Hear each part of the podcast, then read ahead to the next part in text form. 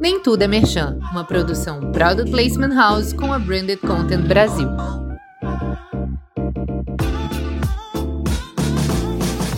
Olá, pessoal, sejam muito bem-vindos a mais um Nem Tudo é Merchan.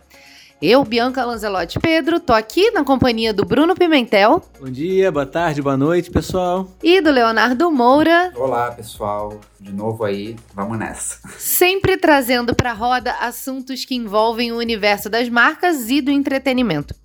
E a partir desse programa, o Nem Tudo é Merchan conta com o super apoio do ICAB, Instituto de Conteúdos Audiovisuais Brasileiro. Para quem ainda não conhece, o ICAB realiza iniciativas e parcerias que promovem o conhecimento sobre a indústria criativa, a qualificação dos profissionais e estudantes do mercado audiovisual e, por último, mas não menos importante, a conexão com o mercado nacional e internacional. A gente está muito feliz com esse apoio, eu estou me sentindo muito chique com esse meu primeiro place. Valeu, ICAB.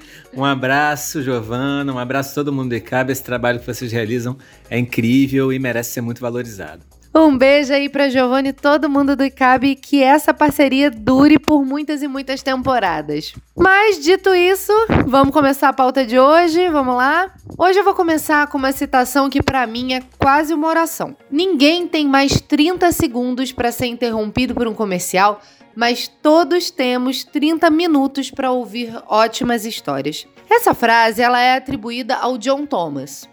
E aí você me pergunta, quem é o John Thomas? E aí eu te respondo, eu também não sei.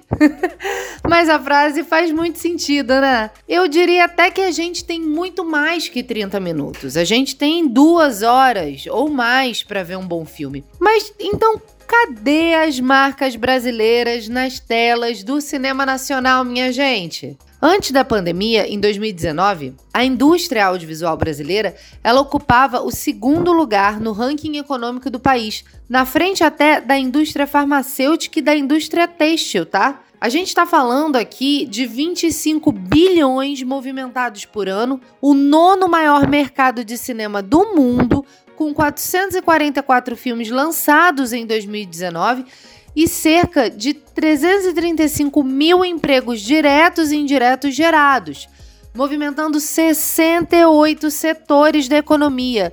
Números muito interessantes para a gente analisar do ponto de vista econômico, né? Naquele ano, quase todo o dinheiro investido por marcas nos filmes nacionais veio através de leis de incentivo. Quase sempre sem uma entrega em cena, sem um objetivo claro de marketing, sem estar participando de uma campanha. E um dos motivos para isso acontecer é a dificuldade de métricas de sucesso. Mas eu tenho aqui dois números interessantes para trazer. Segundo uma pesquisa do Twitter, 26% da população brasileira considera a relevância cultural da marca na hora da decisão de compra. E tem também um estudo da MindMiners que diz que 47% das pessoas já comprou algo influenciado pelo que viu em um filme ou em uma série. Hoje, depois da quarentena e de mudanças na Ancine, o mercado audiovisual brasileiro volta a se movimentar com força. Grandes filmes começam a chegar nas telonas e tá todo mundo olhando também para o que vem depois do cinema.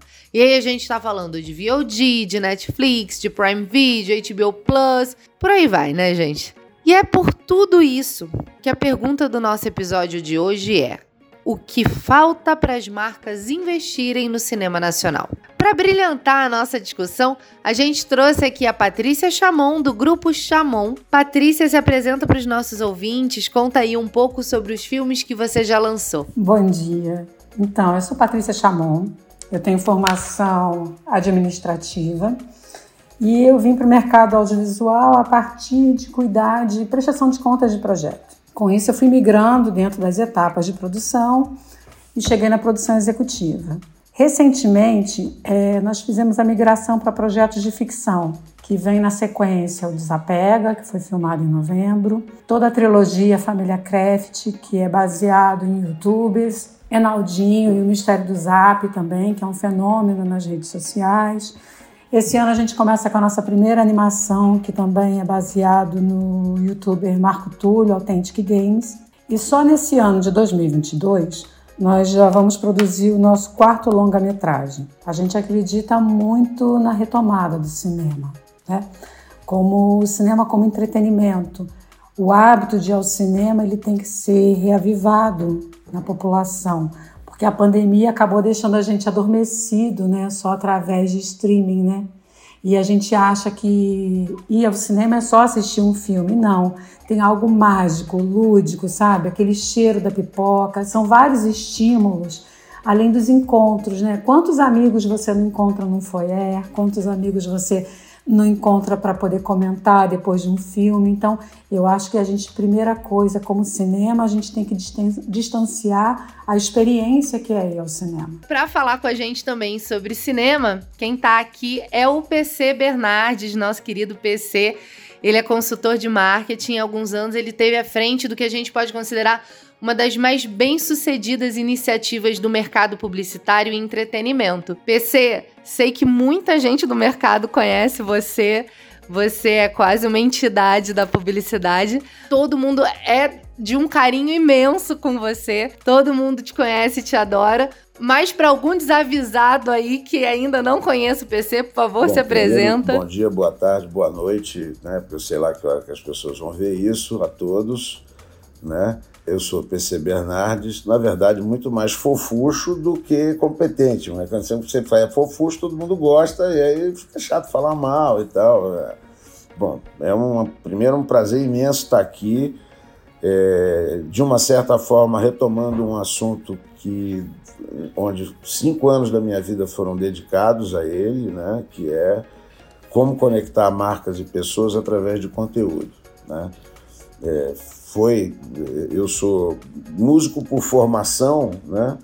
É, e aí lidar com arte passou a ser a minha, a, o meu ofício, né? E aí daí para frente a arte me levou para o jingle, o jingle me levou para a agência, a agência me levou para o marketing, marketing político, né?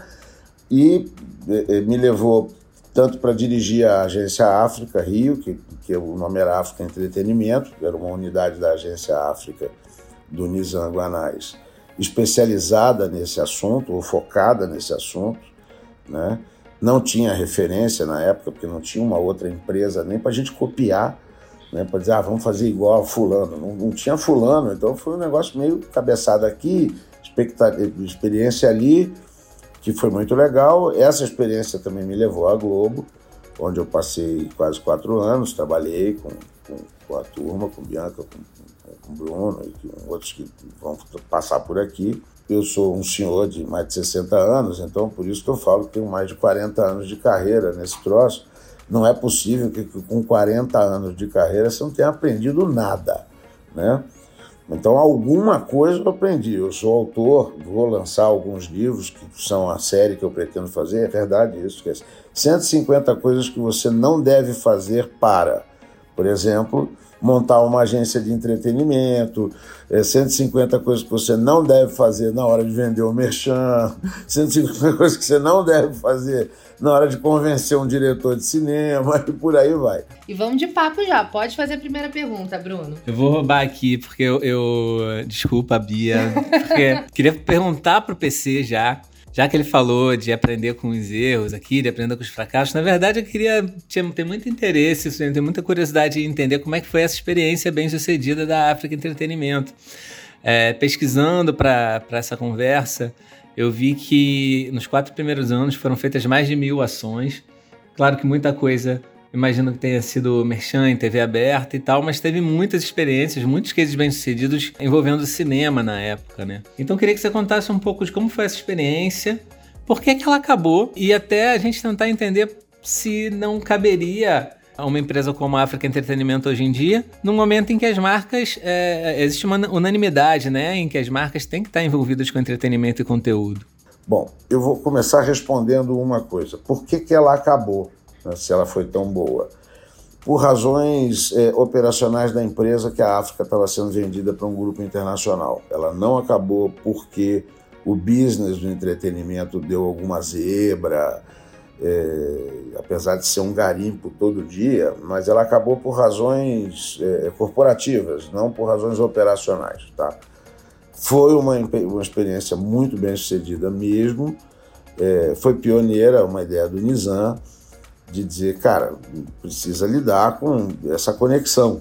né? E ela realizou mil, mais de mil ações e tal. Realmente a grande maioria foi em merchandising, nós éramos responsáveis pelo avião do Faustão, né, de projeto com o Fausto Silva e tal. Mas um grande amigo, inclusive que faz muita falta hoje que para nós é, foi uma perda, deixar uma homenagem pelo menos a um cara que foi um diretor que entendeu clarissimamente o que, que era isso, que é o nosso querido saudoso Breno Silveira. O Breno, fiquei até arrepiado aqui de lembrar do Breno, o Breno foi o primeiro cara que disse assim: gostei dessa maluquice. E aí, o primeiro grande hit que a gente fez que teve cinema foi o Gonzaga. Qual foi a grande questão na época e que a experiência nos mostrou? Eu chamaria a África Entretenimento de a gente montou uma barraquinha na faixa de Gaza. De um lado, os palestinos criativos, entendeu? Extremamente autorais, com um monte de ideia e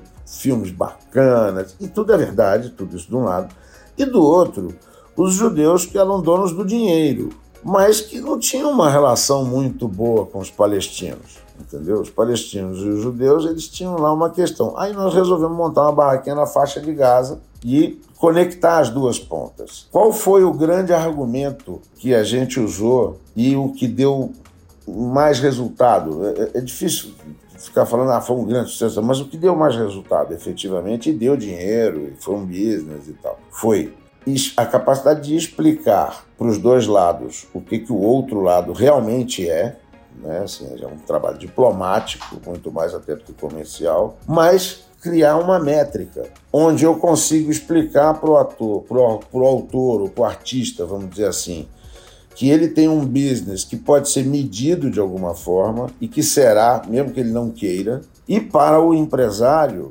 que o que ele está fazendo também pode ser medido para ele saber se ele botar 100 mil reais, 1 milhão, 10 mil, 10 milhões, o que, que aquilo pode trazer de volta para ele. E nós usamos um, através do Vitor, Vitor Silveira, era o nosso mídia na época, hoje está na Globo, inclusive. A gente criou uma maluquice que no final a gente depois constatou, virou tese do mestrado dele, tudo, e funciona, que é qual a analogia que a gente consegue fazer dentro da realidade do cinema? O que é a realidade do cinema?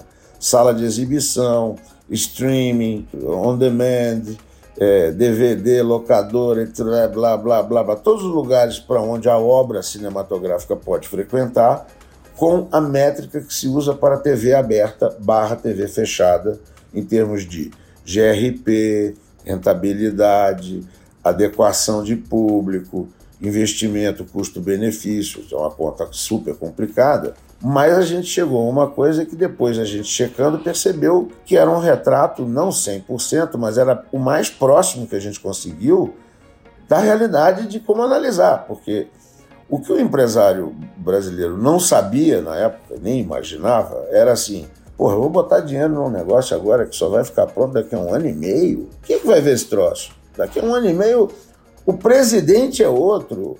O, o, o, assunto vai ter uma guerra. Imagina, no meio desse troço todo, daqui a um ano e meio, teve uma pandemia. ninguém sabe o que vai ser, agora é pior ainda, porque o cara fala, vai a, a varíola dos macacos muda o mundo. Né? E aí você fala, e o, empresário, de um modo geral, não é só brasileiro, é imediatista. O que a África fez foi tentar explicar, e, e para os dois lados, que havia um raciocínio business métrico, razoável pelo menos, comprovável minimamente para que ninguém ficasse voando, e que valia a pena você fazer não, eu, eu, já anotei aqui, eu preciso depois da, da, do, do, link dessa tese de mestrado, pelo amor de Deus. Ou do livro que foi lançado depois, que isso merecia ser lançado. Alô, Vitor, se você puder bater um papinho com a gente. Mas é como você falou, né, Bruno? Os temas são parecidos. A gente estava com o Raul Santelena, foi no primeiro episódio até, e ele falava um pouco disso.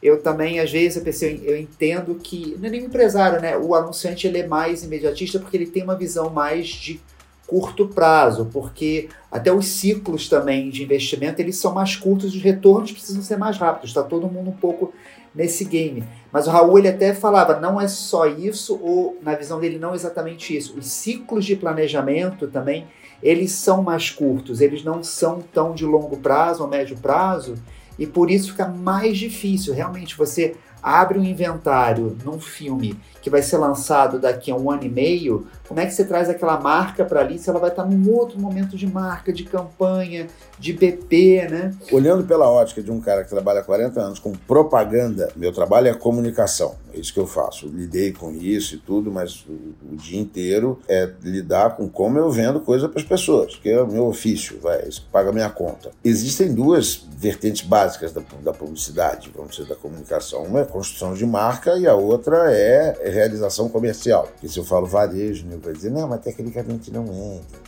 Então não vou entrar aí. Mas uma é, como eu boto aquele negócio para ganhar um dinheiro, eu boto um para tirar dois. E o outro é como eu acho que PC Bernardes será visto ao longo da história e tal, papapi, papapá. Por diversas razões, que vão desde inflação até realidade comercial, guerra na Ucrânia, etc., ou qualquer outra coisa ao longo da história, você passou por várias coisas disso. Um empresário num país em desenvolvimento, que nem o nosso, ele precisa vender um almoço para pagar a janta. Mesmo um empresário maior. Porque é muito legal a gente falar que não sei quem faturou 2 bi. Mas tirando um ou outro que faturou 2 bi e lucrou 1,5, a maioria faturou 2 bi, mas gastou 1,800 para chegar até ali, né? E aí ele não fala assim, eu não posso pegar 100 e botar no negócio que eu não sei quando volta e tal. Então, assim, essa é para mim o X da questão, ela, ela tá mais no empresário do que nos artistas. Porque o artista é uma pessoa mais facilmente sedu sedutível. Para você explicar a um autor ou a um diretor, eh, se você tiver a manha de abordar, um caminho legal para ele. Mas alguém que tem uma planilha de Excel na frente que diz, cara, eu não vou botar 113 para tirar 111. Ele não entende o que o 111. Não é que ele não entende, eu não estou chamando de empresário de burro. Mas é mais difícil para esta cultura entender que às vezes ali 111 vale 500 por causa do produto dele,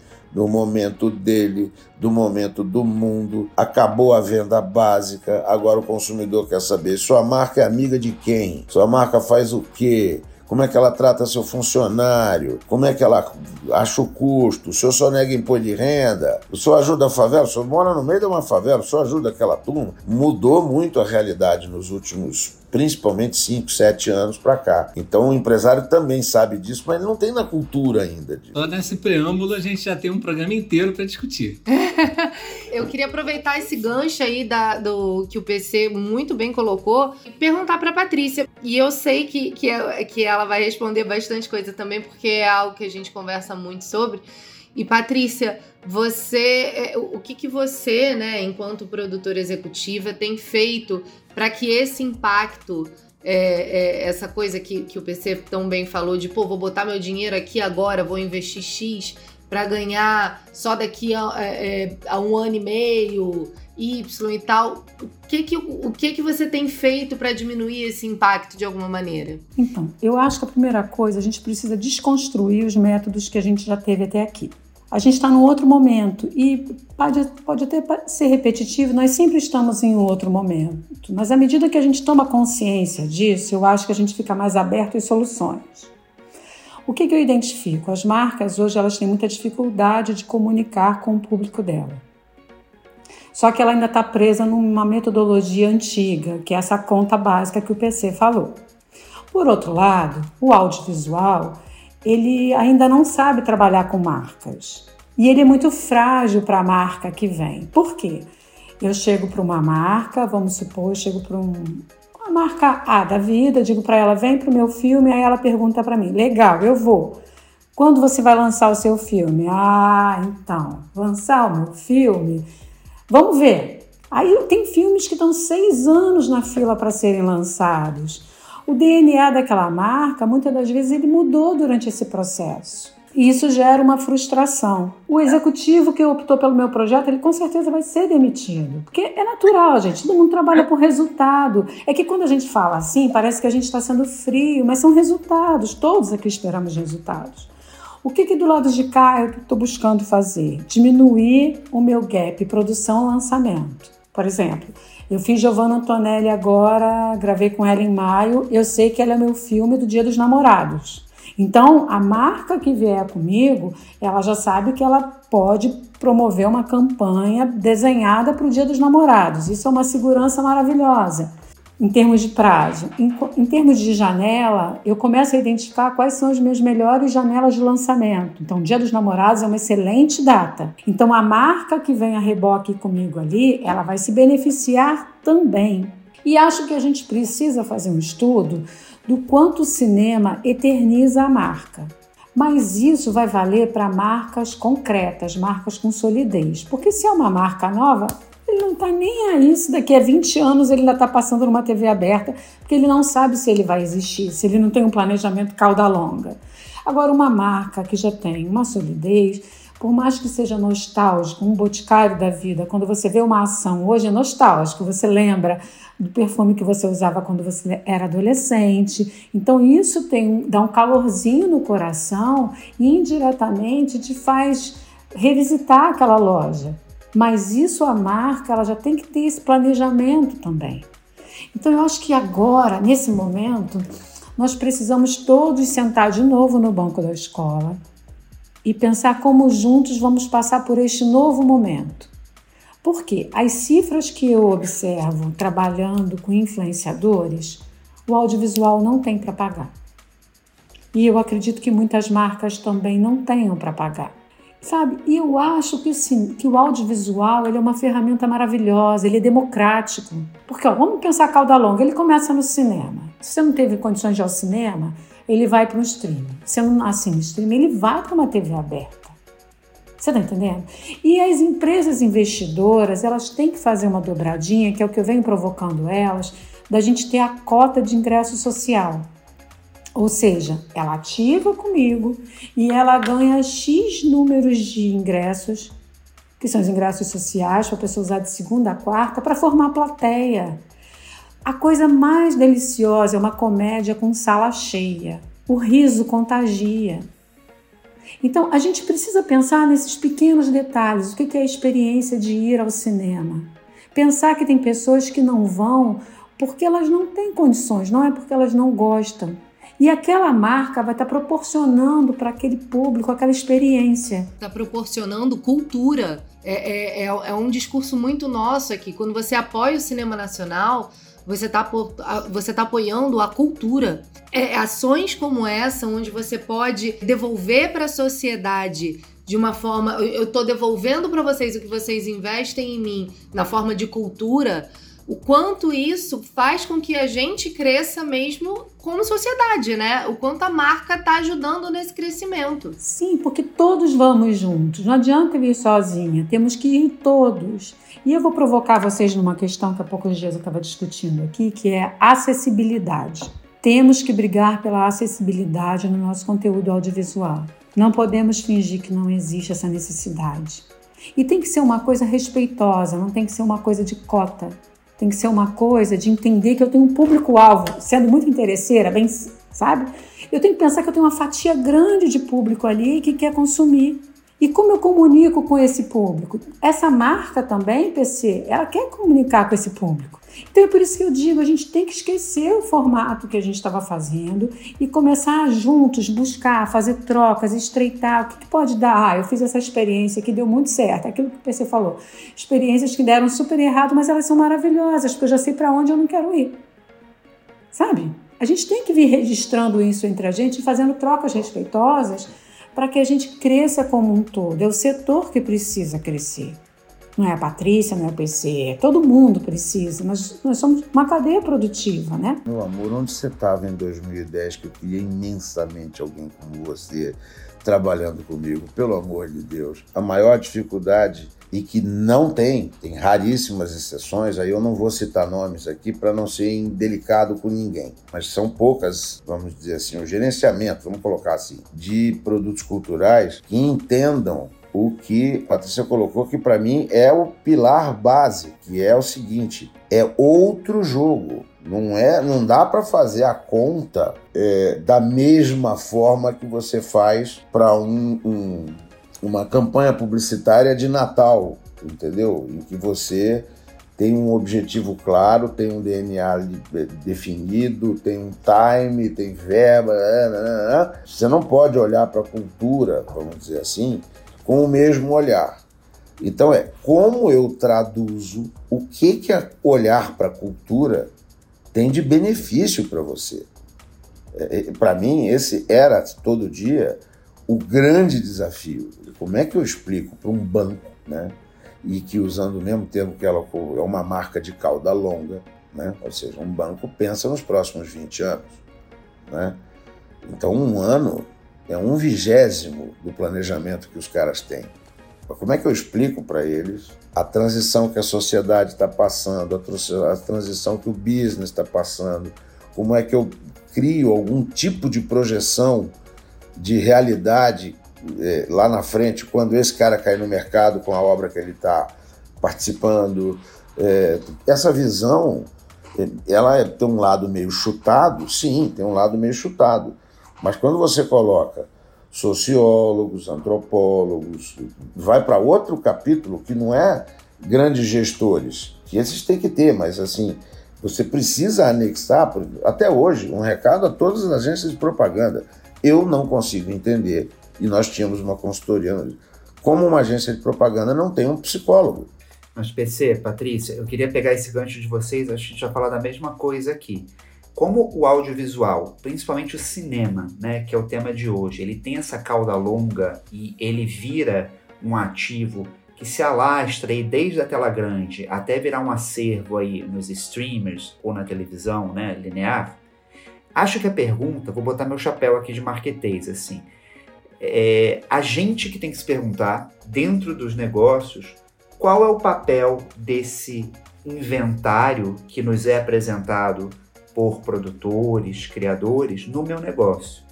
Conteúdo de marca, como é que ele está é, dentro do meu universo de negócio? Ele está associado ao branding, está associado a valores da minha marca, que não são os valores da campanha desse ano, não é a brand idea desse ano, da campanha do ano que vem. Não. É algo muito mais é, substancial, muito mais profundo e muito mais longevo. O que eu defendo é que as marcas, quando elas entram para fazer conteúdo, é a mesma coisa que elas fazem quando elas fazem um PR, quando elas fazem suas ações de branding. Isso está na mesma etapa do que a gente chama de funil, de marca, ou da jornada que o consumidor vai ter ao conhecer aquele produto. Quando ele está se relacionando com a marca nesse universo do audiovisual, é um relacionamento mais afetivo. Então, nesse espaço, por exemplo, a marca não vai vender perfume não vai vender é, produto bancário, ela vai vender os valores daquela instituição, né? Daquela, aí você, aí o, as métricas são outras, são as conversas geradas, né? São as paixões, né? São outros KPIs que a gente tem que ter para a gente poder entender se aquele produto faz sentido para o meu negócio. Que realmente, para eu botar aquilo ali para minha campanha de Black Friday ou Natal, não, a gente está usando o produto errado, né? Tem três questões que para mim são fundamentais. Primeiro, a vida inteira, e lá na África mesmo, eu recebi, cara, eu nunca imaginei que eu ia receber o mercado cinematográfico. Um monte de gente que eu ia no cinema assistir e entrar na minha sala para me pedir dinheiro. Eu falava assim, gente, isso aqui é surreal, né? Entendeu? Hugo Carvana sentar comigo horas contando a vida dele maravilhosa, né? Nossa, imagina esse papo. Eu queria estar tá lá. Não, é surreal, é, é, surreal. Mas é. E uma grande figura, mas enfim. É, é, mas o que que. Eu, e eu lembro especificamente do papo com o Carvana que eu expliquei para o assim: Hugo, você vai num lugar em que o cara vai botar uma grana, não é isso? É. Então, quando você vai vender alguma coisa para alguém, você não vai. A, a, probabilidade de você vender alguma coisa para ele porque você tem um ótimo produto é inversamente proporcional ao que o cara precisa.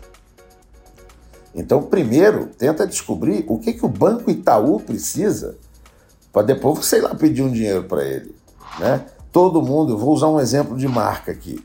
Ah, eu tenho uma cena de esporte. Ah, a Nike vai entrar. Não, a Nike não gasta um real em comunicação de conteúdo de marca. Ela não põe dinheiro. Ou ela produz, ou ela cede produto. Só que o cara precisa de 500 pau para terminar o filme dele. A Nike não vai pôr. Eu sei que é a história de um a atleta. A Apple também não. A Apple também não.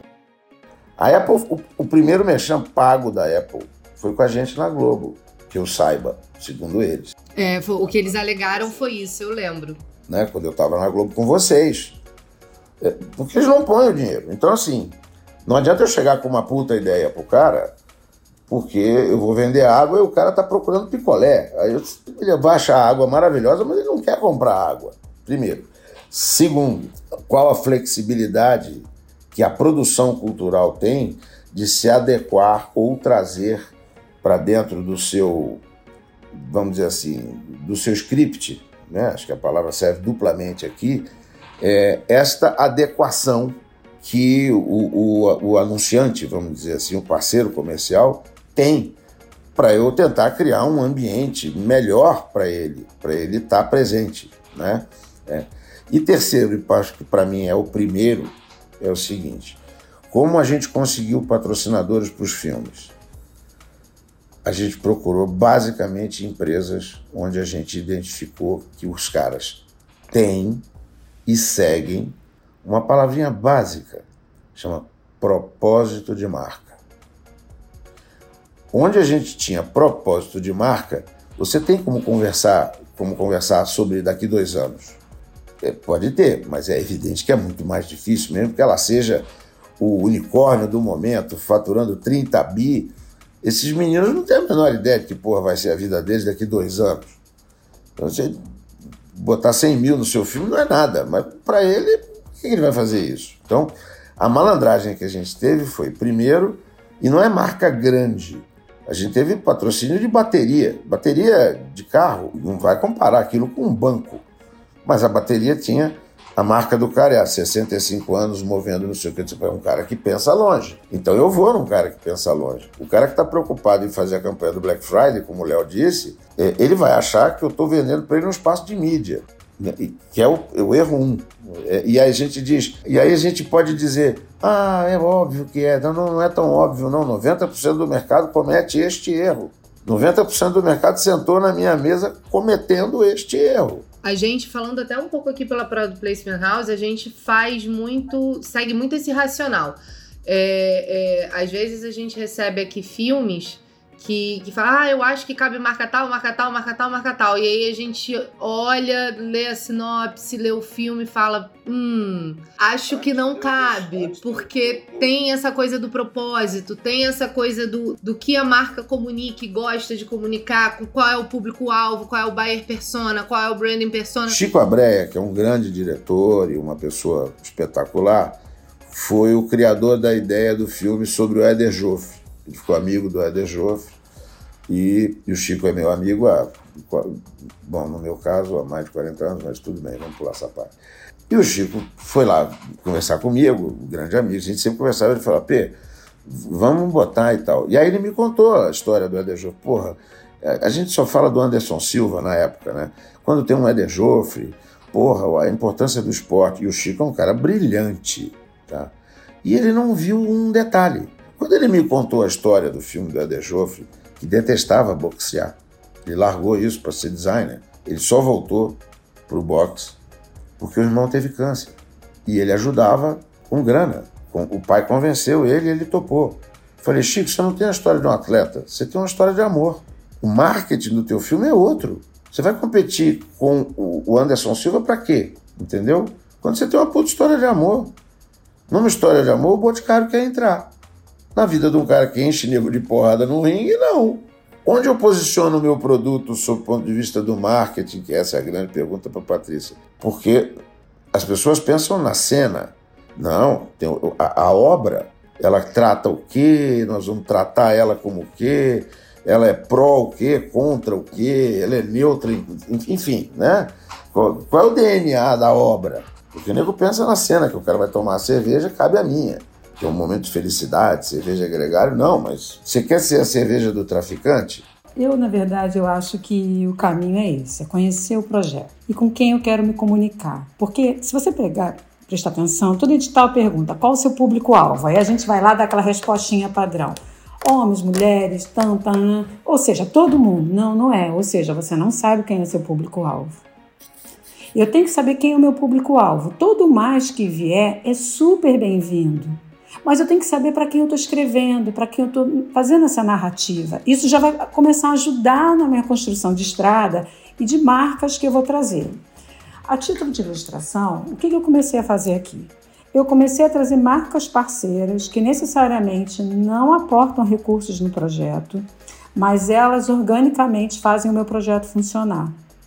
Porque eu quero mostrar para as outras marcas como que é o efeito positivo disso.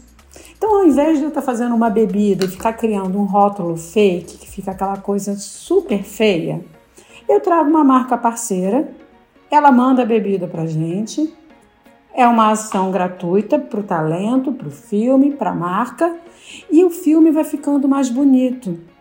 E aí a gente começa a entender o que, que eu preciso para contar aquela história. Porque senão, por falta de recursos hoje, a gente acaba modificando muito a nossa história. Surge alguém que tem uma marca tal, aí eu, eu começo a mudar o DNA do meu projeto para poder incluir aquela marca. Isso não pode acontecer. Eu não vou conseguir abraçar todo mundo. Então aqui a gente tem tentado fazer assim, a gente já errou muito, que isso vem de um trabalho, de um projeto que a gente desenvolveu aqui, que é o propósito da moda. Tudo tem que ter um propósito, sabe? Você não pode passar pelo mundo e tipo, dane-se, tá tudo bem. Não, não está tudo bem. Você tem que ter um compromisso. Até o ponto, PC, que a gente está negociando com um parceiro agora, que ele vai entrar com a gente, e o que ele tem de produto não tem nada a ver com o meu conteúdo, tá? Então ele vai me doar 300 cestas básicas. Ótimo!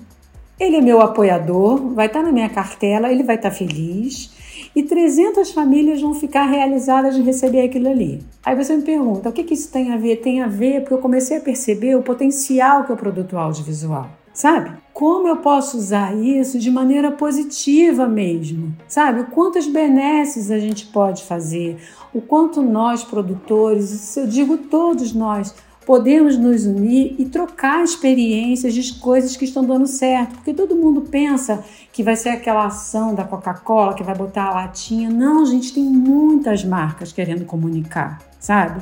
E tem muito aprendizado. A gente vai fazer um beabá, beabá, a gente vai evoluir. Há dois anos a gente vai ter essa conversa de novo, a gente vai falar, continuei fazendo besteira. Mas pelo menos eu tenho o, o ânimo de melhorar, sabe? Então, eu acho que o audiovisual é a melhor vitrine, ao meu ver, para uma marca. Porque ele passa vivência. Ele não chega lá e diz assim: ah, meu cabelo está maravilhoso. Não, o produto está na bancada, ela usou no cabelo dela e foi trabalhar, que é isso que uma mulher normal faz. Ela não fica batendo cabelo na frente da televisão, né, no dia a dia dela.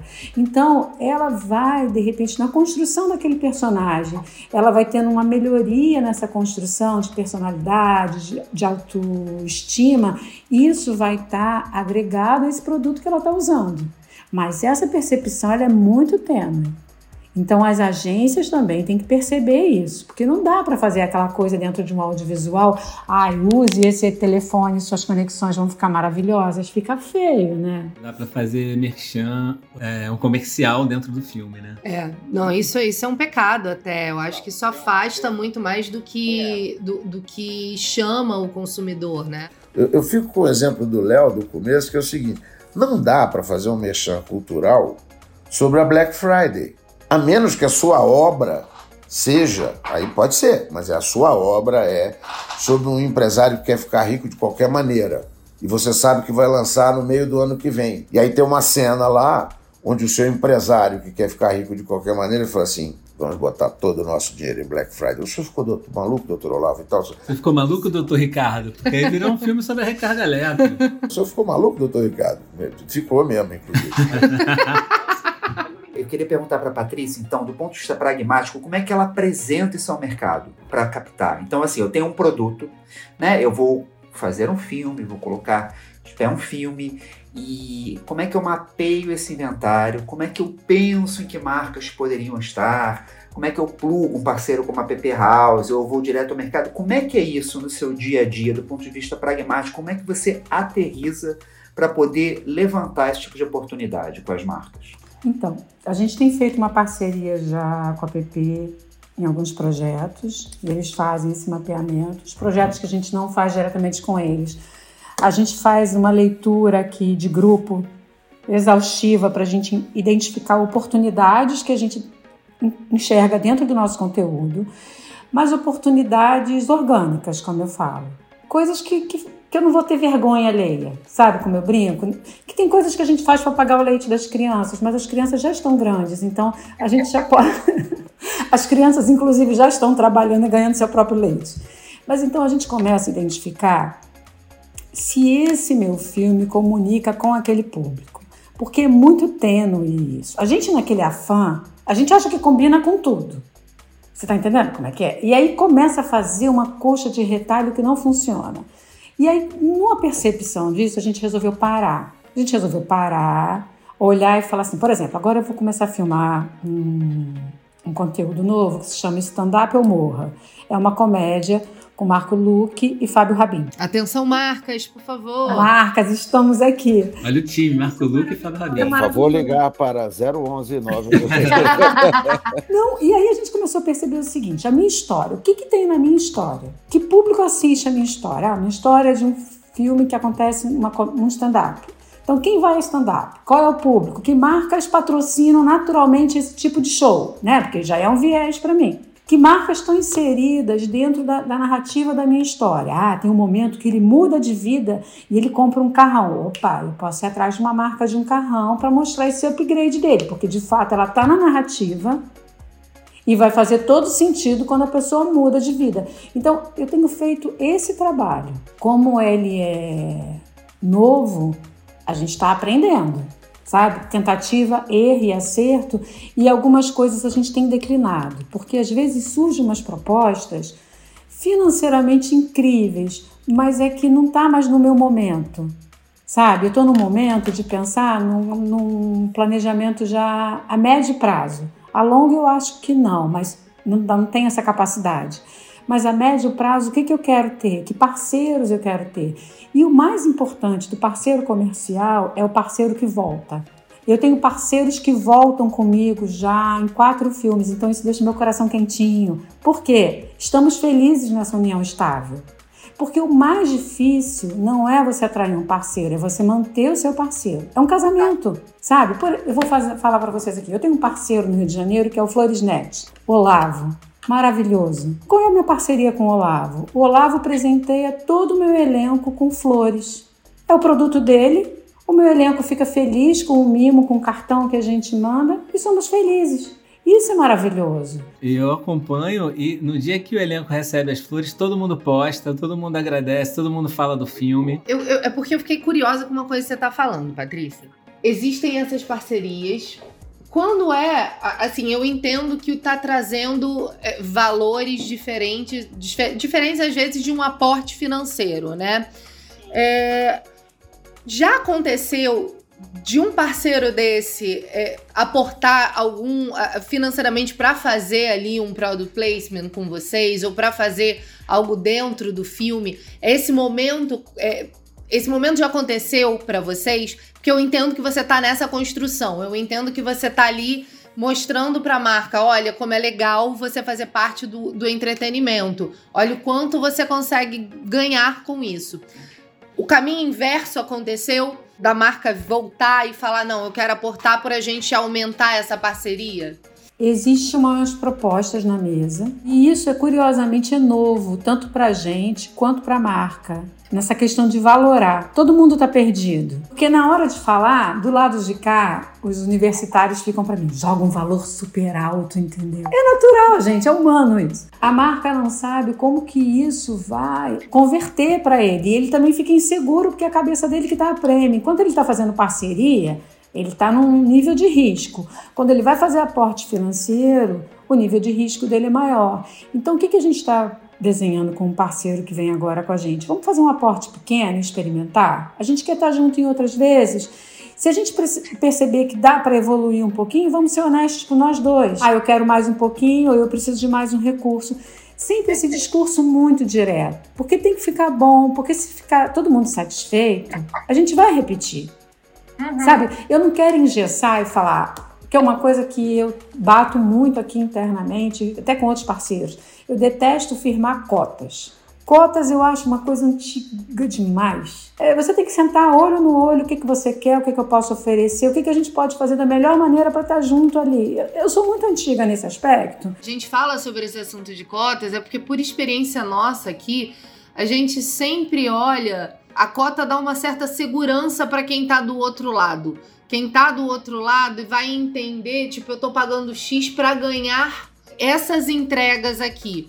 Dá uma segurança até para ele balizar e entender se ele tá pagando muito ou se ele tá pagando pouco. Mas eu concordo quando você fala que a gente poderia é, fazer uma coisa mais tailor-made mesmo. Bi, vamos combinar. Assim, existem, vamos dizer assim, é, etapas básicas para você se interessar por alguém e convidar para ir tomar um chopp, jantar e tal. Mas não tem uma regra. Sempre que eu convido alguém para jantar, eu mando flores vermelhas, depois eu ligo, depois. Não, tem um, tem um senso comum, ok, mas cada caso é um caso, entendeu? O problema é que no universo do algoritmo, que a gente tem que lembrar isso, que isso é o mundo real, tem pesquisa para saber se quando você espirra, sabe, e, tal, é uma coisa meio maluca. Eu tenho até um curso que eu dei na própria Globo, que é assim, dados sem a informação. Eu vou dizer uma frase um pouco forte aqui, mas como nós estamos como nós estamos num podcast e tal, e para pessoas supostamente evoluídas, assim, a informação sozinha não come ninguém, tá? O ser humano não se, não se movimenta porque ele sabe, ele se movimenta porque ele sente. Então, se aquela informação não apertar um botão qualquer que movimente a pessoa, Aquela informação é ter 13 milhões de dólares numa mala preta no meio do Oceano Pacífico. Eu não tenho um shopping para gastar aquele dinheiro, o que eu vou fazer com aquilo lá? Entendeu? Então, quando você começa a, a metrificar tudo, tudo, parte da, da, conversa precisa ser metrificada. Mas tudo não. Tem uma série de imponderáveis, tem uma série de percepções. Pô, mas é legal. Bom, então se as pessoas fizerem essa reação que o senhor teve, já valeu a pena. Eu não sei dizer se é 13,4 vezes 12,8, mas acabou isso, todo mundo fala, é legal, é, e o senhor tá no legal. Lá na África, PC, como é que você apresentava isso para o cliente? Como é que você apresentava esses resultados para o cliente? Eu tinha que explicar para os caras que merchandising, o que é merchandising? Né? Assim, brand content, tem todos aqueles termos em inglês, e na Procter, inclusive, na, na PG, 80% é em inglês, né? Eu falo, pô, como é que eu vou mostrar para essa gente que fez assim? Então teve uma reunião quando eu fui apresentado a eles, que eles ficaram me esperando. Eu atrasei 5 a 10 minutos de propósito, eu estava na sala do lado. Quando eu entrei para ser apresentado, eu entrei com um terno elegantésimo, preto, bonitão, pá, e uma peruca igual a da Angélica. E fiquei na cabeceira da mesa da sala de reunião. O Nizam queria morrer. Né? Ele olhava, e Nizam não sabia. Nizam olhava para mim e falava assim: agora que eu perco a conta mesmo, cara, agora vai pro vinagre e tudo. E eu fiquei. Tinha uma televisão do outro lado da sala, eu não vou fazer merchandising aqui porque eles não estão pagando. Eu fiquei olhando para a marca da, da, da, da, televisão e cantei mentalmente em silêncio. A minha cara era essa, parado em pé na cabeceira da mesa com o presidente, com, na época o Tarek, que era o presidente da Procter, então, com uma peruca, calor de terno, na cabeceira de uma mesa de reunião de uma agência de propaganda. E eu cantei Sina do Javan, que tem mais ou menos uns três minutos e pouco, olhando mentalmente, focando, para eu não rir, né, claro, para a televisão do outro lado. Só fazer uma audiodescrição, quando é. o PC diz minha cara era essa, é uma cara totalmente séria. É, é, quase sem expressão. É, por isso que é bom trabalhar em equipe, tá vendo? Que as cagadas não passam. É, depois de três minutos e meio, o nego já estava falando um monte de merda. Pô, PC, você, você morou com o cara, ele se medicava na época e tal, e eu, nada. Aí depois de três minutos e meio, mais ou menos, eu falo bom dia a todos. Aí todo mundo, ah, se ele sabe falar, que bacana e tal. Falei, bom dia, eu sou o PC Bernardes. Nós acabamos de assistir uma ação de merchandising. Aí todo mundo olhou, falou, ruim, péssima tudo que o merchandising não deve fazer. É. Como assim? Por que uma ação de merchandising? Ela não tem um tempo estipulado. Ela tem uma presença. Pode ser 40 segundos, pode ser 5 minutos, depende da realidade. E ela tem que estar adequada à realidade. Você é convidado numa obra que já existia antes da sua existência. Então, ou você se veste adequadamente para aquele momento, ou você é um cara de terno com uma peruca loura na cabeceira de uma mesa de reunião. Todo mundo vai ver você, mas vai rir de você, não vai achar legal. Vai perguntar que maluquice é essa, etc e tal. Então, Isso é o que vocês não devem fazer. Entendeu? Não tenta pôr a peruca numa reunião de paletó e gravata, porque não vai dar certo. E a terceira coisa é que para você lidar com o conteúdo, a sua marca, o seu marketing tem que ter algum estômago para lidar com isso. Não é uma ciência tão exata como a gente gostaria. E aí, foi aí que eu quase perdi meu emprego, mas graças a Deus eu preservei. Eu falei, e aí se vocês aceitam a minha sugestão, se vocês não tiverem fígado para lidar com isso, eu pegava esse dinheiro e botava em outra coisa. Nizam levantou, Nizam levantou e falou assim, entendeu por que vocês precisam de outro olhar? Me deu um tapa no ombro, saiu da sala, largou a reunião na minha mão e foi embora. E ficamos cinco anos com eles, porque eu toda vez... Então, isso responde para não ficar tão violador, a pergunta do como é que eu apresentava para o cliente. Foi por isso que eu contei. Depende. Para algumas pessoas eu tive que abrir planilha de Excel mesmo. Porque comunicação não é o que a gente diz, é o que os outros entendem. Se eu chegar de peruca no cara, ele nem me recebe. Se eu não abrir um PowerPoint para o cara para dizer que ele põe 12, tira 13 e tal, ele também não vai entender. Né? O bacana é aquela velha frase do comércio servimos bem para servir sempre. Você sabe dizer quantos filmes a P&G é, apoiou, patrocinou naquela, naquela época, PC? Olha, eu tenho dúvida agora de cabeça se foram três ou quatro. Três com certeza. Num período de cinco anos, uma empresa que não lida com este tema apoiar quatro filmes. E, e Gillette no Gonzaga, é, é aí que digo também que o diretor conta, e a Patrícia sabe disso. O programa da Rádio Nacional era patrocinado pelo Todd. Mas em 1940 e bolinha, eu, sei, eu tenho um produto da época do meu patrocinador, que é Gillette. Existia Gillette. Ele não pode ser o patrocinador, do, então tem. Ele, ele, trocou. Historicamente, tirou o Todd e o patrocinador era a Gillette. Só, só para contextualizar, para a galera, é, é, uma cena. Se eu não me engano, o, o Gonzaga está se apresentando na Rádio Nacional pela primeira vez. Nesse mesmo filme tem uma outra coisa que é, que é sutil, mas é sensacional que é mostrar o Gonzaga, o Gonzaga se, barbeando com aquela gilete tradicional. E já existia na época, faz todo sentido. E, e, o produto tá lá ajudando a mostrar uma característica do personagem, né? Tá mostrando que ele é um cara vaidoso, tá mostrando que ele tá preocupado com aquele encontro com aquela mulher. Tem, tem, ele não tá ali de graça. E, e por que, que ele tá se barbeando com a gilete tradicional? Porque finalmente ela topou sair com ele para jantar. Então o cara tá dando aquele puta trato. Loção Lancaster, ele se esbaneia, vê se tá bacana e tal. Que é uma coisa que qualquer pessoa normal faria, e, e o produto tá lá. E não tem um, um box da caixinha Gillette. Tanto a, a Bi quanto o, o, o Bruno foram da minha equipe da TV Globo. E eu sempre dizia para eles uma coisa que eu vou dizer a você que está ouvindo a gente aqui. Pela minha experiência, pelo que eu já fiz na vida, toda vez que eu falar alguma coisa, presta atenção. Mas não sai fazendo, porque não está escrito em lugar nenhum que eu tenha razão. Tá? Então, pensa antes. Mas acho que vale a pena ouvir. Da era moderna. E a pandemia não é a responsável por isso. Ela foi um acelerador, do ponto de vista de comportamento. Né? Ninguém inventou o home office, o streaming, querer qualidade de vida e tal. Isso não foi inventado durante a pandemia, mas todo mundo parou para prestar atenção que isso faz diferença. E isso traz profundas transformações culturais e comportamentais em, em tudo, em tudo, em tudo, né? A gente ainda está entendendo um pouco, todos nós aqui, quem está nos ouvindo, é, como é que esse negócio vira orgânico, ainda está meio né, tateando. É, portanto, é, não é uma época com problemas, é uma época com oportunidades, porque está todo mundo experimentando. Então, se está todo mundo experimentando, os que tiverem coragem de experimentar com alguma base, com bons parceiros e tal, tendem a ser os caras que vão fazer diferença na história, né?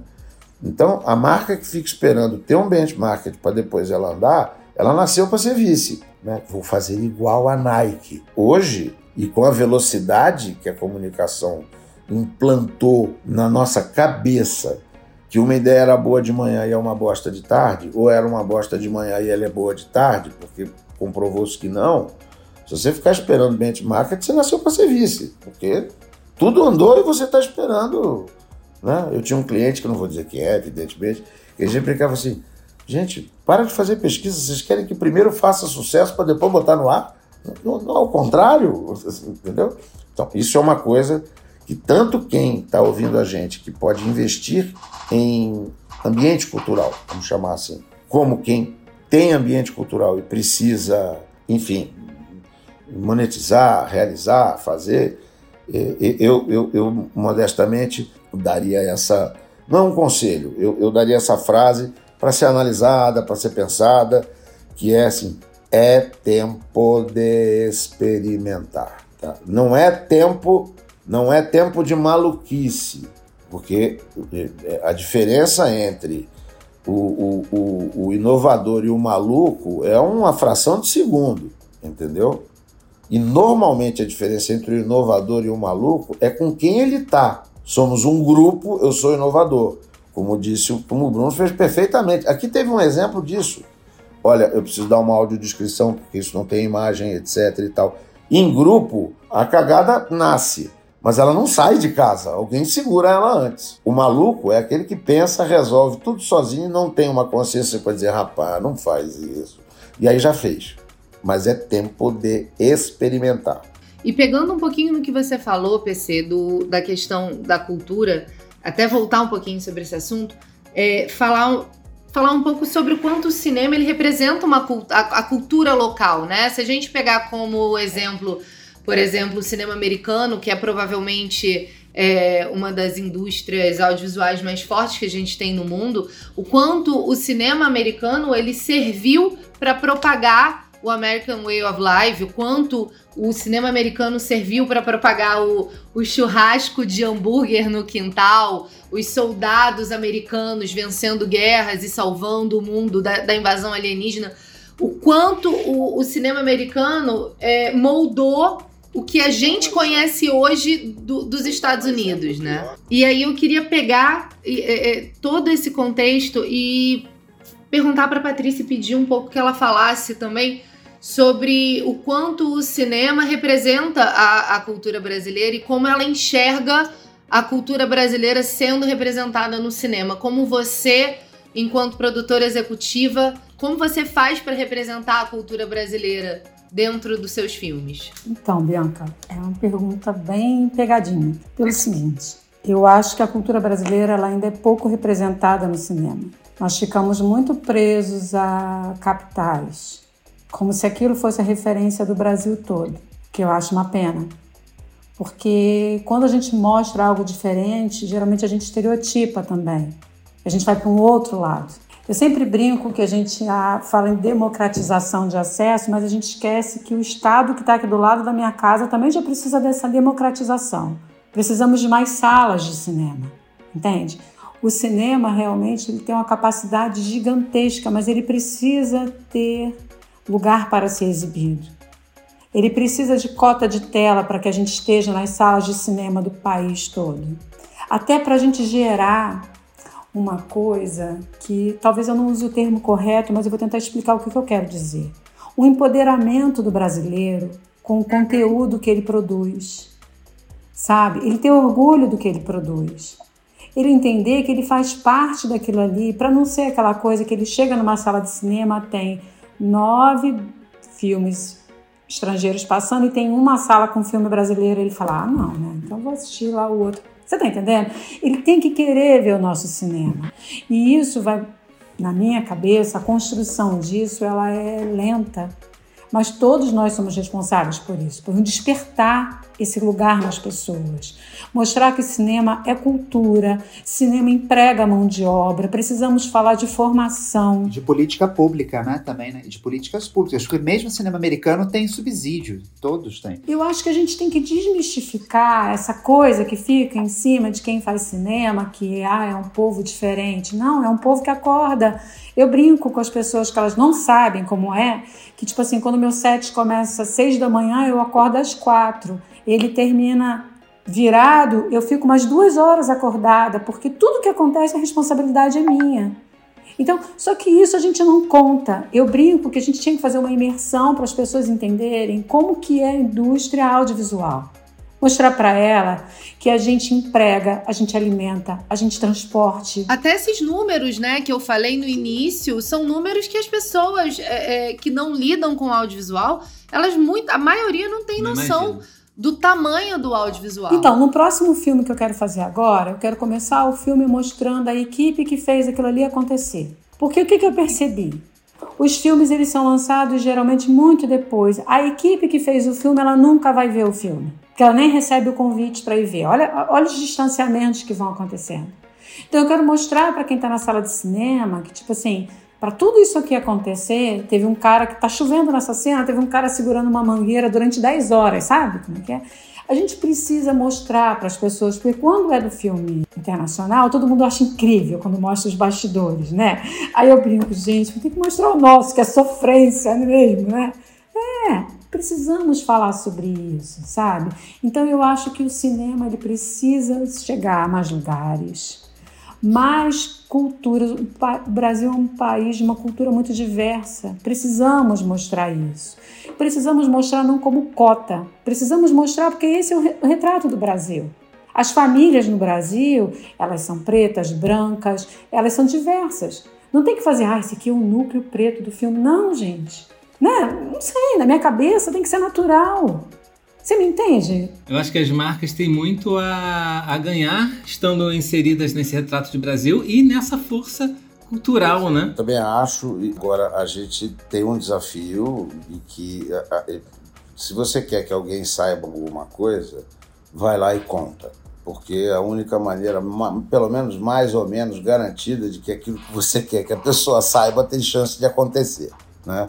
Então, eu acho que nós precisamos contar para as pessoas que quando você tem uma conversa com o Bial tá, de ontem, que é com MC Cabelinho e MD Chefe, e você acha aquilo estranho no Bial, é porque você não entendeu o país que você está vivendo. Está desconectado do momento, né? Cabe naquele programa Roberto Campos Filho, cabe, Neto, cabe, e cabe o, a, o, o MC Cabelinho e o MD Chefe, que disseram coisas espetaculares, inclusive sobre este Brasil que nego acha que é índice, que é estatística.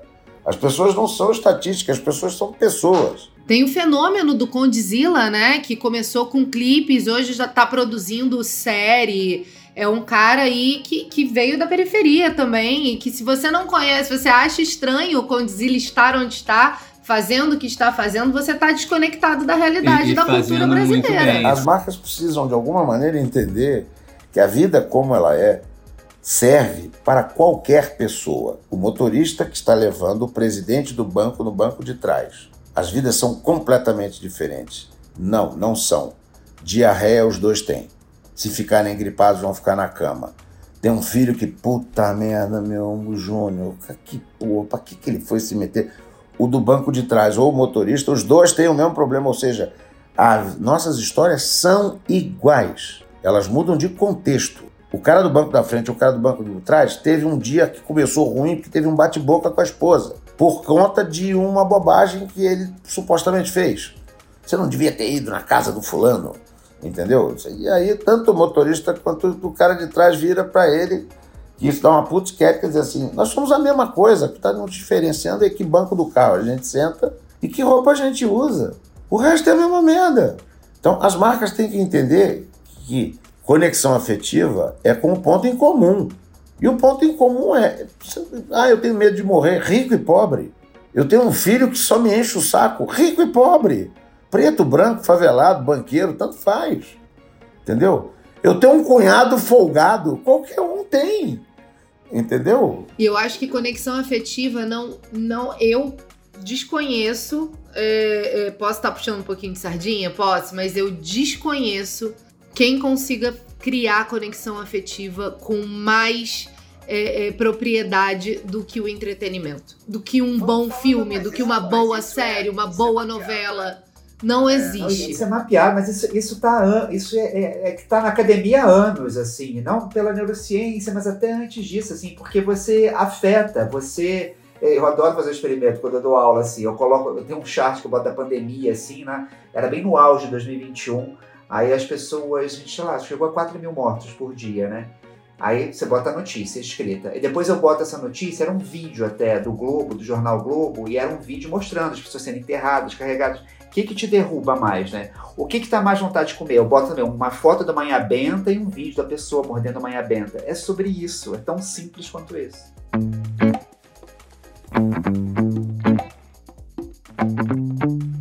Essa faixa de Gaza precisa como disse Patrícia muitíssimo bem no começo, e não estou aqui sendo gentil, mas ela disse uma coisa que é para mim um pilar, assim, é tempo de estudar. Nossas certezas foram pro saco. Ponto um. Ponto dois. Isso não significa que nossas experiências foram pro saco. Nossas certezas foram pro saco. Mas eu tenho seis malas de coisa que eu vivi, aprendi, acertei, errei, então eu vou abri-las outra vez, pegar coisas que eu acho que à luz do momento são interessantes e ver como eu reconstruo isso. Isso significa que você tem foco, que você tem propósito, que você tem alguma disponibilidade, que você tem grupo, porque sozinho fazer isso é muito chato. Tem que ser uma porra, obstinação nipônica para você seguir. Quando você faz dois dias, depois você não faz mais. Mas tem alguém do seu lado, você faz o terceiro dia. Eu acho que sem a gente fazer isso, a gente corre um enorme risco de ficar dando volta na praça. Entendeu? É legal, mas não sai dali. Experimentar com segurança é uma frase mais sensata para alguém que dá consultoria para a marca, né? Que talvez seja melhor. Mas o fato é que é tempo de experimentar, entendeu? É porque não existe outra coisa. E uma coisa que, infelizmente, é, Perdeu-se, é claro que esse período agora não favoreceu isso. Assim, qual o melhor gerador de negócios? Toma um café, fala merda, fala do jogo de ontem, fica puto porque cara tomou um frango, etc. E ali vai construindo uma empatia, e ali vai saindo uma ideia, e aí tem uma maluquice, aí ela toma forma, pá, daqui a pouco você tem um projeto. Né? As pessoas acham que uma reunião. Eu aprendi com política, fazendo marketing político, uma coisa muito interessante que uma personalidade nacional me disse assim: reunião é para sacramentar o que já está combinado. Reunião não é para combinar nada, entendeu? Você já combinou, vai para a reunião para dizer, então eu quero apresentar um projeto, todo mundo faz cara de que está vendo naquela hora e diz, está aprovado. Ele já entrou aprovado na sala entendeu? Então, mas isso foi construído no cafezinho, na relação, na inter-relação, na relação interpessoal das pessoas. Você não faz negócio com alguém que você. Isso o cinema precisa entender. Agora entendeu, mas você não faz negócio com alguém que você admira e acha do caralho. Você faz negócio com alguém que você gosta. Você não adianta vir com o melhor projeto e falar assim, mas isso aí é traíra, meu. Não, mas fica chato pra caralho. Não, você é uma mala. Você não quer fazer. Então como é que você se apresenta?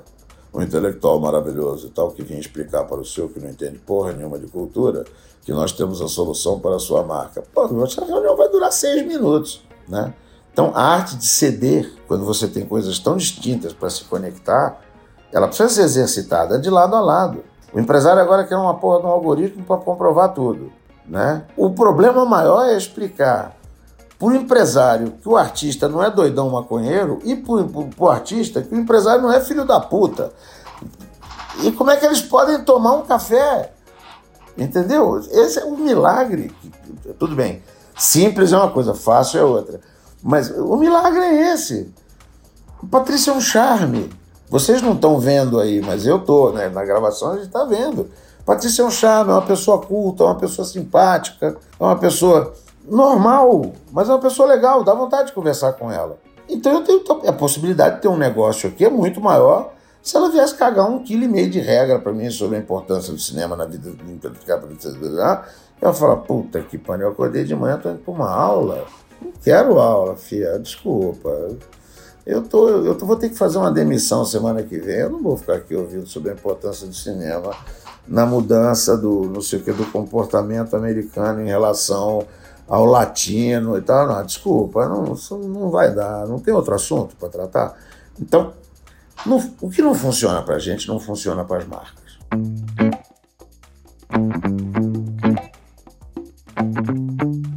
A gente tinha um roteiro Que a gente não leu nenhuma pergunta acho, porque foi tão primeira, incrível. Eu acho que a primeira pergunta foi a pergunta que estava dentro do roteiro, e aí as coisas, o assunto foi se concatenando. Foi indo. A gente falou de quase tudo que estava no roteiro de outras formas que não foi como a gente tinha previsto. Mas foi um risco que a gente assumiu e que a gente está muito feliz com o resultado, PC. Gente, eu acho que depois desse papo maravilhoso que a gente teve agora, super é, com insights muito incríveis, com ideias plantadas aí na cabeça de muita gente do audiovisual, muita gente do, do universo publicitário. Vou refazer a pergunta que eu fiz lá no início. Vou começar pela Patrícia. Patrícia, o que, que falta para as marcas apostarem no cinema? Olha, depois da nossa conversa, eu acho que o que falta são mais cafezinhos, mais papos francos e honestos, sem questões pré-definidas. Isso pode acontecer em negócio. Você vai encontrar o melhor para aquele resultado que você quer.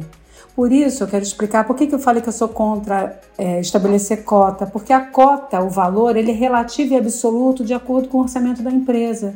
E às vezes aquela empresa ela vai vir, vai trazer um valor financeiro menor, mas a nossa parceria vai ser maravilhosa. E a gente vai começar uma experimentação juntos, porque a vida ela é feita, ao meu ver, de encontros. Igual esse nosso encontro aqui. Quando que eu ia ter a oportunidade de encontrar o PC, trocar esse papo? E eu saio desse papo aqui pensando que não é que eu esteja certa, mas eu estou no caminho. Isso me conforta a alma, de verdade, porque a gente não pode abandonar esses confortos, esses sinais, porque eu acredito muito nos sinais. Sabe, de falar, continua por aqui. Tá, gente, se a gente vai chegar lá vai dar super certo, eu não sei, mas o que importa é o caminho. A chegada é indiferente, mas o caminho, sabe, os encontros, as trocas e o quanto esse conteúdo aqui vai poder despertar pessoas que às vezes estavam na dúvida do formato antigo que é estabelecido, que é ensinado na academia e que eu sempre falo para os assistentes que trabalham comigo. A academia é realmente muita teoria. A prática, você vai criar o seu método, a sua forma de fazer negócio. Concordo com você em, em gênero, número e grau. Acho que não vou nem colocar a minha opinião, porque eu assino embaixo. e você, PC? Bom, primeiro eu acho, é, respondendo a pergunta e, e, copiando a Patrícia de uma. Assim, qual é a solução para o futuro? Esta. Cinco pessoas sentadas conversando sobre o que pode ser feito, onde acertou, onde errou, trocando experiências, questionando, expondo suas dúvidas, né? É, para que a gente ganhe com isso, que a gente aprenda com isso, que a gente é, é, ensine, troque, descubra, enfim, a humanidade evolui assim. Então, a participação comercial dentro do, do, universo cultural não vai evoluir de uma maneira diferente da humanidade. Né? Então, é, é a humanidade evolui assim. Então, como é que a humanidade não é o que a gente tem que fazer para o nosso business? Né? É, eu, eu acho a iniciativa de colocar pessoas que vão levantar questões, que vão ter. É, teremos os haters, teremos os lovers, igual a todo mundo vai ter, entendeu? Assim. É, mas a Patrícia só faz blockbuster. É, mas o PC dirigiu uma agência com 100 nego. Eu quero ver quando ele tiver quatro. Vai ter, vai, vai. Eu espero que essas pessoas é, tirem da gente o que pode ser útil para elas. Tá? É, cada caso é um caso, cada realidade é uma realidade, cada pessoa é uma pessoa, não existe uma fórmula, existe um senso comum. E acho que a sua pergunta objetiva é respeitar o senso comum. E a palavra que as pessoas sempre olham é senso. Não, dá uma valorizada no comum. Entendeu? Comum, a palavra comunhão da religião vem de comungar é o que é comum. Junta todo mundo para uma coisa comum. É a grande solução de qualquer coisa. Agora, com a, o espírito desarmado, como a Patrícia falou, para conversar. Esse, para mim, conversar. O dia que eu, eu tenho uma frase que eu digo muito para o meu negócio, e eu gostaria de terminar de alguma maneira a minha participação com ela, porque ela é uma crença. Ela não é uma tese, tá, mas ela é uma crença. Tijolo. Tijolo foi feito para fazer ponte. Não faça muros. Se você vai passar na ponte ou não, é a decisão seguinte. Faz a ponte. Depois você resolve se você vai passar nela ou não. E às vezes lembre-se que a ponte não só te leva, ela atrás. Então não faça muro com tijolo, faça ponte. Basicamente é isso. Muito bom, PC. Léo, considerações finais? Vou pegar carona no comum aí, acho que o que falta realmente é até facilitadores que coloquem todas essas pontas aí em contato, porque não é fácil mesmo, né? Isso até cria uma oportunidade até de de mercado para poder fazer essa comunhão. E muitos players entraram no mercado juntando todas essas pontas, seja de influenciadores com marcas, e acho que pode ser do cinema também com marcas. Isso é uma boa oportunidade de trabalho. Não, primeiro eu, eu, eu fico feliz da gente também perceber que a gente também está no caminho certo e proporcionando essas conversas, esses encontros.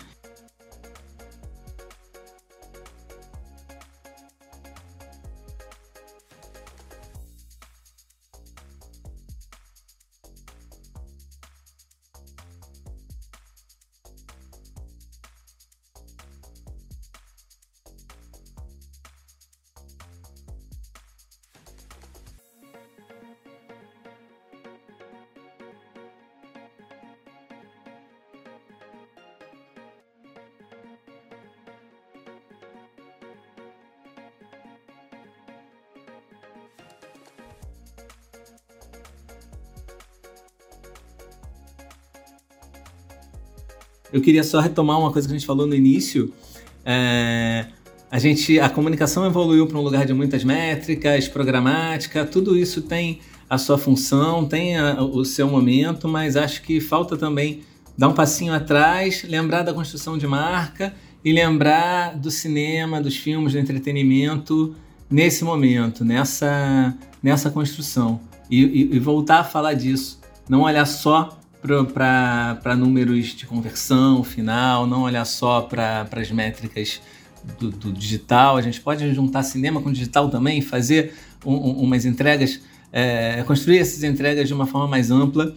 Mas olhar de novo para a construção de marca, olhar um pouquinho antes, e eu acho que é isso. Eu falei que não ia falar nada, mas eu acho que, que vale sempre reforçar, porque a frase do PC me marcou muito essa frase do é tempo de experimentar eu acho que é mesmo. Eu acho que é tempo de experimentar. É tempo da gente tentar coisas novas. A gente vive hoje uma, uma realidade muito diferente. Tudo mudou em tão pouco tempo.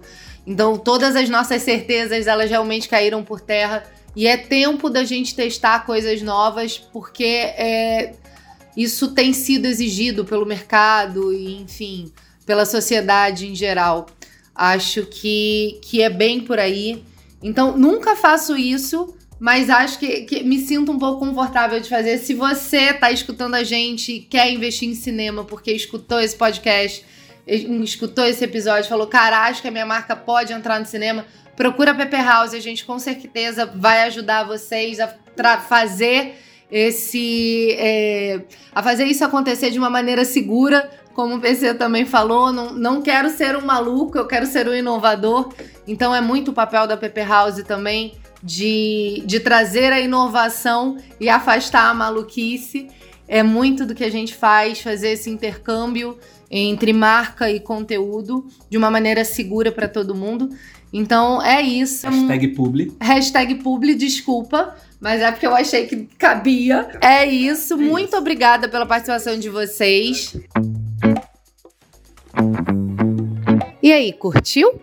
Se você quer continuar esse papo, é só chegar no nosso grupo de discussão no Telegram, o arroba Product Placement House, ou então adiciona a Product Placement House e a Branded Content Brasil nas redes sociais, que tem muito conteúdo por lá também. Até o próximo episódio, gente! Esse foi o Nem Tudo é Merchan uma produção Product Placement House, a primeira empresa especializada em Product Placement no país, com Branded Content Brasil, plataforma de capacitação na formação de profissionais que querem trabalhar com conteúdo de marca. Produzido por Bianca Lanzelotti Pedro, Bruno Pimentel, Leonardo Moura e editado por Danilo Sica.